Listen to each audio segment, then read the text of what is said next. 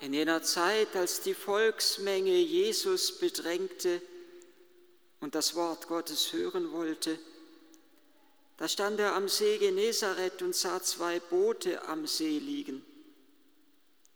Die Fischer waren aus, aus ihnen ausgestiegen und wuschen ihre Netze. Jesus stieg in eines der Boote, das dem Simon gehörte, und er bat ihn, ein Stück weit vom Land wegzufahren. Dann setzte er sich und leerte das Volk vom Boot aus. Als er seine Rede beendet hatte, sagte er zu Simon, fahr hinaus, wo es tief ist, und werft eure Netze zum Fang aus. Simon antwortete ihm, Meister, wir haben die ganze Nacht gearbeitet und nichts gefangen, doch auf dein Wort hin werde ich die Netze auswerfen. Das taten sie und sie fingen eine große Menge Fische, ihre Netze aber drohten zu reißen. Und sie gaben ihren Gefährten im anderen Boot ein Zeichen, sie sollten kommen und ihnen helfen. Sie kamen und füllten beide Boote, sodass sie fast versanken. Als Simon Petrus das sah, fiel er Jesus zu Füßen und sagte, Geh weg von mir, denn ich bin ein sündiger Mensch. Herr.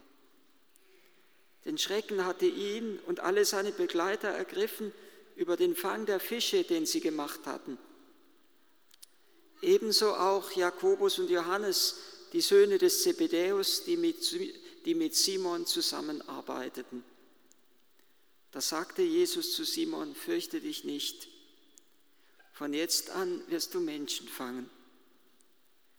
Und sie, so, sie zogen die Boote an Land verließen alles und folgten ihm nach. Das, was mich fasziniert an dieser Szene des reichen Fischfangs, ist nicht einmal so sehr dieser wunderbare Fischfang, den Petrus machen durfte.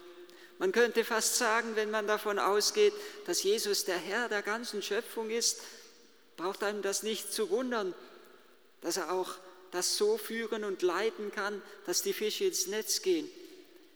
Aber das Wunderbare an dieser Szene ist der innere Wandel, der sich in Petrus vollzogen hat. Dass Petrus eine innere Veränderung das erfährt. Dass er derjenige ist, der durch, diese, durch diesen reichen Fischfang hindurch Jesus noch einmal in einem ganz neuen Licht sieht. Er hatte ihn ja schon gekannt, es ist nicht die erste Begegnung mit ihm. Im Evangelium ist davon berichtet, wie Jesus im Haus des Simon Petrus war, wie er die Schwiegermutter des Simon Petrus geheilt hat. Es wird davon berichtet, wie Simon Petrus erfahren hat von Jesus durch seinen Bruder Andreas. Aber durch diese Erfahrung des reichen Fischfangs sieht er Jesus noch einmal in einem neuen Licht.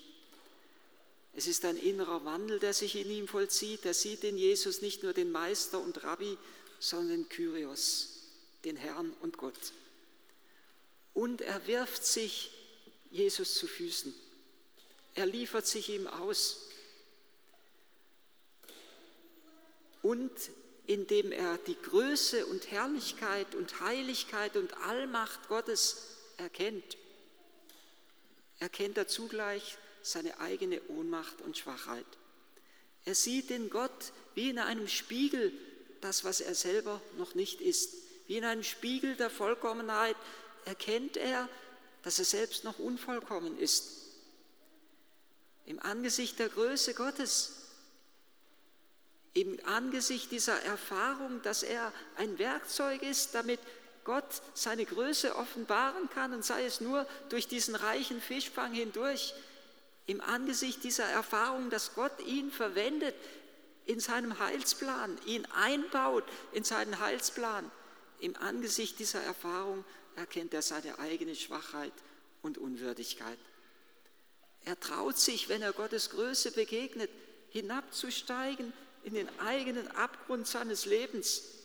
Herr, geh weg von mir, so sagt er, ich bin ein Sünder. Er wirft sich ihm zu Füßen, er liefert sich ihm aus, aber er kennt zugleich auch, ich kann der Größe und Heiligkeit, der Güte und Vollmacht und Allmacht dieses Gottes mit meiner menschlichen Gebrochenheit und Schwachheit und Unvollkommenheit nicht entsprechen. Und das Tröstliche dann wiederum ist, dass Jesus ihn nicht in dieser Dunkelheit, in dem, am Boden liegen lässt, in der Dunkelheit sitzen lässt, sondern dass er ihn herausruft. Ich werde dich zum Menschenfischer machen, folge mir nach. Die Stunde der tiefsten Selbstentäußerung und Erniedrigung des Petrus wird zugleich zu seiner Stunde, zur Stunde der Berufung und Erwählung durch Gott. Was Petrus dabei empfunden hat, ist zunächst einmal gar nicht gesagt, wie er fasziniert war von ihm. Aber es ist nur eines gesagt, dass er und die beiden anderen, Jakobus und Johannes, die mit ihm zusammen unterwegs waren, ihm nachfolgten, dass sie alles verlassen haben. Und es ist der tiefste Erweis ihres grenzenlosen Vertrauens, das sie auf Jesus haben, indem sie von einer auf die andere Minute ihre ganzen Sicherheiten zurücklassen können und einem folgen können, von dem sie zur Überzeugung gekommen sind, er ist der Herr, er ist der Gott.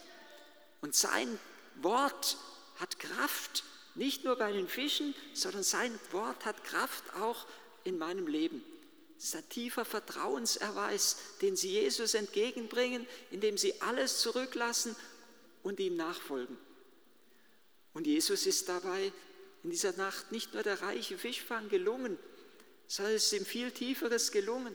Es ist ihm gelungen, dass er Petrus herausreißen kann aus dem, wo der Mensch in der Gefahr ist, in der Selbstbetrachtung oder im Selbstmitleid, zu versinken, wo der Mensch in der Gefahr ist, dass die Erfahrung seines eigenen Versagens, seiner eigenen Schuld, die er erkennt, seiner Sünde, die er auf sich geladen hat, gelähmt und blockiert ist.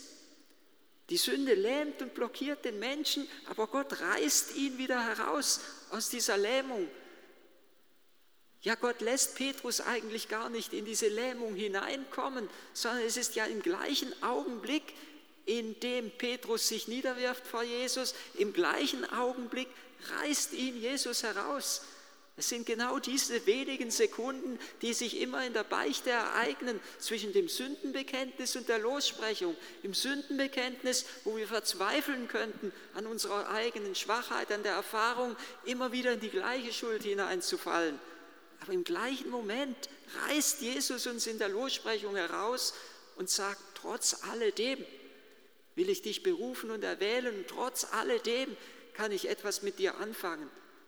Es ist im Grunde genommen ganz ähnlich wie im Gleichnis vom barmherzigen Vaters, wo der, wo Vater, wo der verlorene Sohn in der Ferne sein Schuldbekenntnis formuliert und dort in der Ferne erkennt, was er nicht hat, was er im Haus des Vaters hatte und sagt, ich will zu meinem Vater gehen und zu ihm sagen, Vater, ich habe mich gegen den Himmel und gegen dich versündigt, ich bin nicht mehr wert, dein Sohn zu sein, mach mich zu einem deiner Tagelöhner.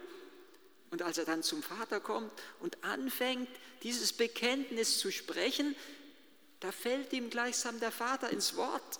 Er lässt ihn gar nicht aussprechen. Er lässt ihn nicht in der Dunkelheit sitzen. Er kommt nur bis zu dem Wort, wo er sagt, ich habe mich gegen den Himmel und gegen den Sünde, gegen dich versündigt ich bin nicht mehr wert, dein Sohn zu sein, aber dann kann er nicht mehr sagen, mach mich zu einem deiner Tagelöhner, denn der Vater möchte ihn nicht zum Tagelöhner machen, sondern er möchte ihn wieder in die ursprüngliche Sohneswürde einsetzen. Und der Vater sagt sofort, nach diesem beginnenden Schuldbekenntnis des verlorenen Sohnes, holt schnell das beste Gewand, legt ihm Schuhe an und, äh, und setzt, gebt ihm Schuhe und, und setzt ihm den Ring an den Finger. Setzt ihn wieder in seine ursprüngliche Sohneswürde ein. Und die tiefste Würde, die Petrus hier erfährt in dieser Begegnung, ist, dass Jesus ihn zum Menschenfischer macht. Dass er von Petrus möchte, dass er mitwirkt und mitarbeitet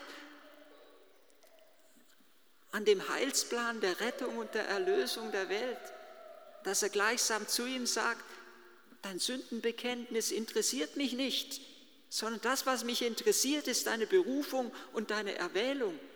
Bitte nicht falsch verstehen, wenn ich sage, dein Sündenbekenntnis interessiert mich nicht. Ich sage das in Anführungszeichen. Natürlich ist Gott daran interessiert, dass wir unsere Schuld vor ihm bekennen. Aber es ist der erst, nur der erste Schritt.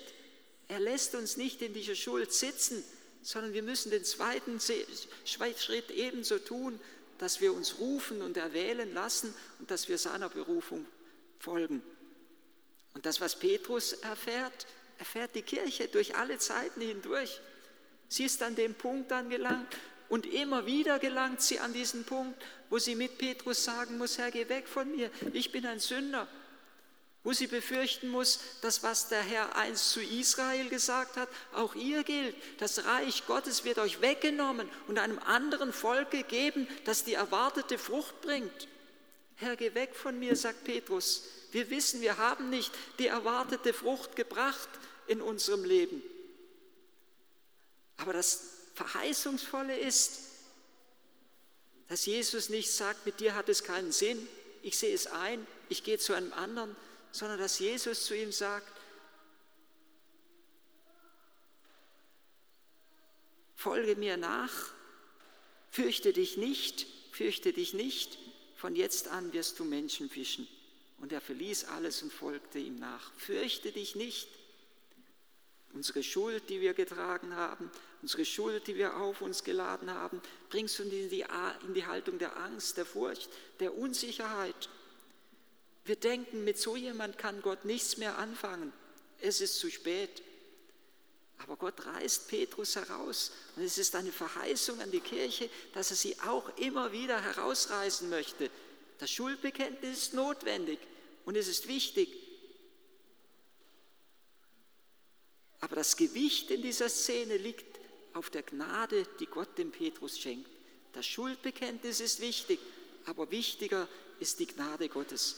Wichtiger ist es, dass wir nicht im Selbstmitleid versinken und in der Selbstbetrachtung gefangen bleiben, sondern dass wir uns herausreißen lassen und wachsen in der Gnade und Heiligkeit Gottes, dass wir unserer tiefsten Würde entsprechen können, Mitarbeiter zu sein am Heilsplan Gottes, der Rettung, der Heilung, der Erlösung der Welt.